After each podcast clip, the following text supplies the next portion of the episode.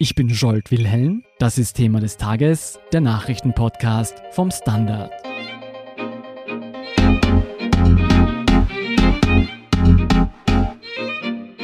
Paukenschlag im britischen Königshaus. Prinz Harry und Herzogin Meghan legen ihre royalen Funktionen nieder. Das Herzogspaar von Sussex möchte sich aus dem inneren Kreis der Königsfamilie zurückziehen. Wieso man sich dafür entschieden hat und welche Folgen dieser Schritt nach sich zieht, erklärt Gudrun Springer. Sie ist Chronikredakteurin beim Standard. Gudrun, für Menschen wie mich, die mit Adeligen nichts am Hut haben, wer sind Prinz Harry und Herzogin Meghan und welche Rolle spielen sie in der britischen Königsfamilie? Prinz Harry ist der Sohn von Prinz Charles und Lady Diana und das Enkelkind von Queen Elizabeth. Und er ist der zweitgeborene Sohn, sprich er ist auch jetzt in der Thronfolge eigentlich erst der sechste. Und seine Frau Meghan Markle ist eine US-Schauspielerin, die vor ihrer Beziehung zu Harry insbesondere aus ihrer Rolle in der Netflix-Serie Suits bekannt war. Aber ich höre da schon heraus, das Herzogspaar von Sussex hat jetzt keinen unmittelbaren Anspruch auf den Thron bzw. die Führung des Königshauses. Von welchen royalen Funktionen sprechen wir dann, von denen sich Harry und Meghan lösen wollen? Ja, ganz klar ist das auch noch nicht. Es ist eigentlich ein Schritt, der ganz neu ist, den Sie da versuchen. Sie wollen sicher aus royalen Verpflichtungen heraus und mehr selbst entscheiden können. Allerdings ist es so, sie machen derzeit viele Charity-Aufgaben, Repräsentationsaufgaben und die Charity-Aufgaben betonen, sie wollen sie auch weiter behalten. Vielleicht werden sie dann da ihre eigenen Schwerpunkte setzen. Also sie wollen eigentlich ihre Rolle als Herzog und Herzogin von Sussex und als Fundraiser weiter behalten, aber eben in einer unabhängigeren Art und Weise und sich eben auch ermöglichen, mehr im Ausland Zeit zu verbringen. Sie wollen ja nicht nur in Großbritannien sein, sondern eben auch in Nordamerika, wahrscheinlich Kanada wird gemutmaßt, weil sie dort jetzt auch schon viel waren und weil sie dort wahrscheinlich auch mehr Privatsphäre haben. Du hast es schon angesprochen, Sie wollen unabhängiger sein. Bedeutet das auch eine finanzielle Unabhängigkeit? Ja, das streben sie an. Sie möchten ihr Geld selbst verdienen. Es ist so, sie dürfen in den Funktionen, die sie jetzt zurücklegen wollen, nicht ihr eigenes Geld verdienen. Das ist ihnen verboten. Mhm. Und das möchten sie nicht so handhaben. Sie möchten ihr eigenes Geld verdienen. Ich nehme an, künftig finanziell auf eigenen Beinen zu stehen, bedeutet aber auch, auf viele royale Privilegien zu verzichten. Stimmt das? Also zum jetzigen Zeitpunkt ist natürlich noch nicht klar, welche Privilegien ihnen da nicht mehr ermöglicht werden. Zum Beispiel bewohnen sie Frogmore Cottage, das hat ihnen die Königin zur Hochzeit geschenkt. Man geht davon aus, dass ihnen dieses Wohnrecht jetzt nicht entzogen wird. Das wurde auch um mehrere Millionen aufwendig renoviert. Aber zum Beispiel haben sie eine hohe Überwachung da ist schon fraglich, wie das weiterhin finanziert wird, vor allem auch wenn sie dann im Ausland sind.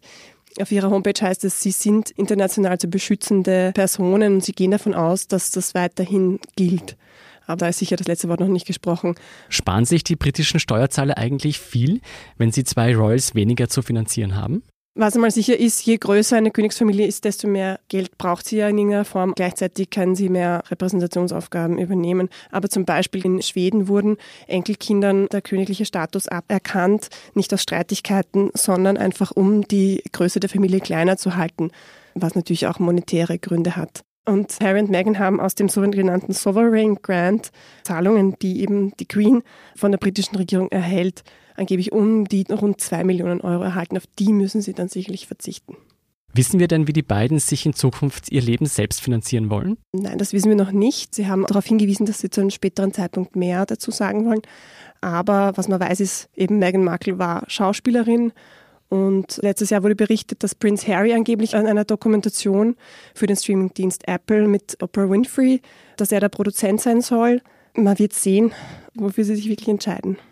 Du hast es schon angesprochen, zu den royalen Aufgaben gehört auch, das Königshaus öffentlich zu repräsentieren. Ich kann mir vorstellen, dass es angesichts der britischen Klatschpresse nicht immer einfach ist. War das den beiden ein Dorn im Auge? Also ein wichtiger Punkt in dieser Entscheidung war ganz bestimmt auch das Verhalten der britischen Reporter und der Klatschpresse. Und zwar wurde Meghan Markle, zumindest auch aus Sicht von Harry, regelrecht verfolgt. Harry hat das Bullying genannt.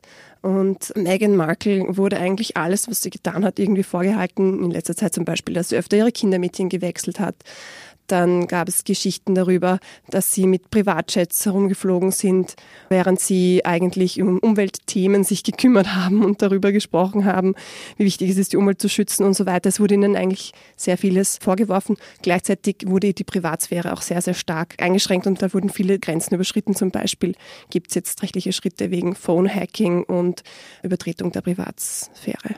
Spielt hier auch der Tod von Harrys Mutter, Prinzessin Diana, eine Rolle? Ja, der Tod von Prinzessin Diana spielt da ganz sicher eine Rolle. Als Prinz Harry diese Kritik geäußert hat an diesem Bullying seiner Frau durch die Presse, durch Paparazzi, da hat er auch geäußert seine Sorge, er möchte nicht, dass sich die Geschichte nochmal wiederholt. Seine Mutter ist ja 1997 in Paris bei einer Verfolgungsjagd von Paparazzi ums Leben gekommen. Gudrun, ich denke, damit haben wir die Beweggründe des Herzogspaars von Sussex geklärt. Jetzt ist natürlich die Frage, können die beiden einfach so ihre Funktionen niederlegen? Ist das überhaupt möglich? Das ist eine Frage, die jetzt länger noch die Royal Family und diverse Rechtsexperten beschäftigen wird. Man muss sich das mal anschauen, wie das rein rechtlich überhaupt möglich ist. Und es gibt da eigentlich keine vergleichbaren Fälle. Zum Beispiel Prinz Philip, der ist inzwischen 98 Jahre alt, das ist der Mann der Queen, der hat seine repräsentativen Verpflichtungen abgegeben, aber eben aus Altersgründen oder was jetzt auch immer wieder genannt wird, ist die Abdankung von Edward dem Achten. Das war von der Queen, der Onkel, der hat aus der Liebe zu einer Frau, weil er die heiraten wollte und das damals nicht möglich war, abgedankt. Aber das ist natürlich in der Dimension eine viel größere Sache. Was würde denn dieser Ausstieg für das britische Königshaus bedeuten? Was man sagen kann, ist, dass Meghan und Harry für eine sehr moderne Auslegung der Monarchie stehen. Und wenn sie sich jetzt da weiter entfernen von der Familie, kann das wahrscheinlich nicht mehr, dieses moderne Image nicht mehr so sehr auf die Familie abstrahlen. Andererseits, es gab auch Streit mit dem Bruder, mit Bruder William und mit Kate. Vielleicht ist es auch ganz gut, wenn da mehr Abstand entsteht. Mhm.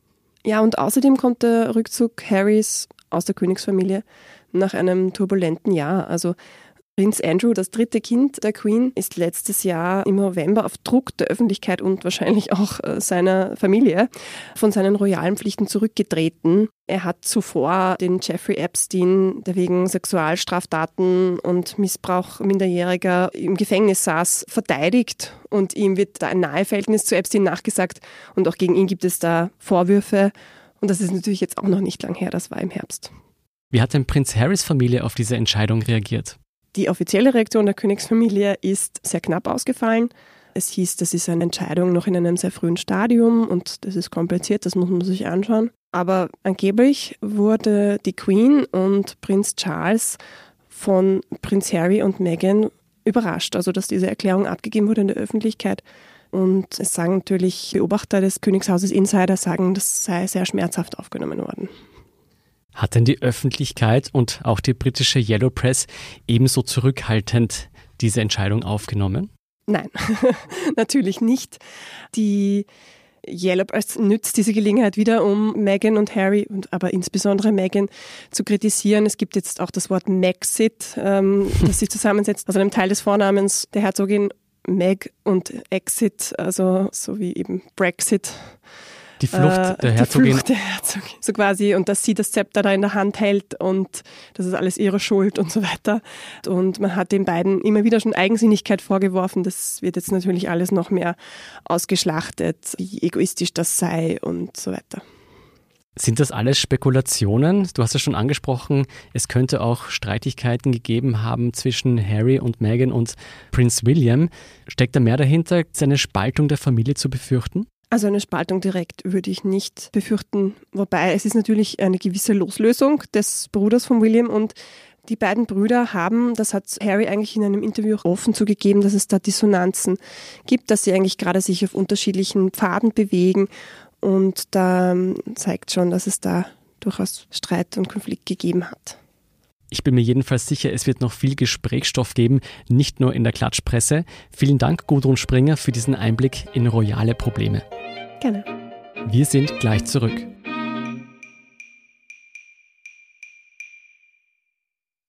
Guten Tag, mein Name ist Oskar Bronner. Was man täglich macht, macht man irgendwann automatisch. Es wird zu einer Haltung. Sie können zum Beispiel üben, zu stehen. Zu Ihrer Meinung, zu sich selbst, für eine Sache.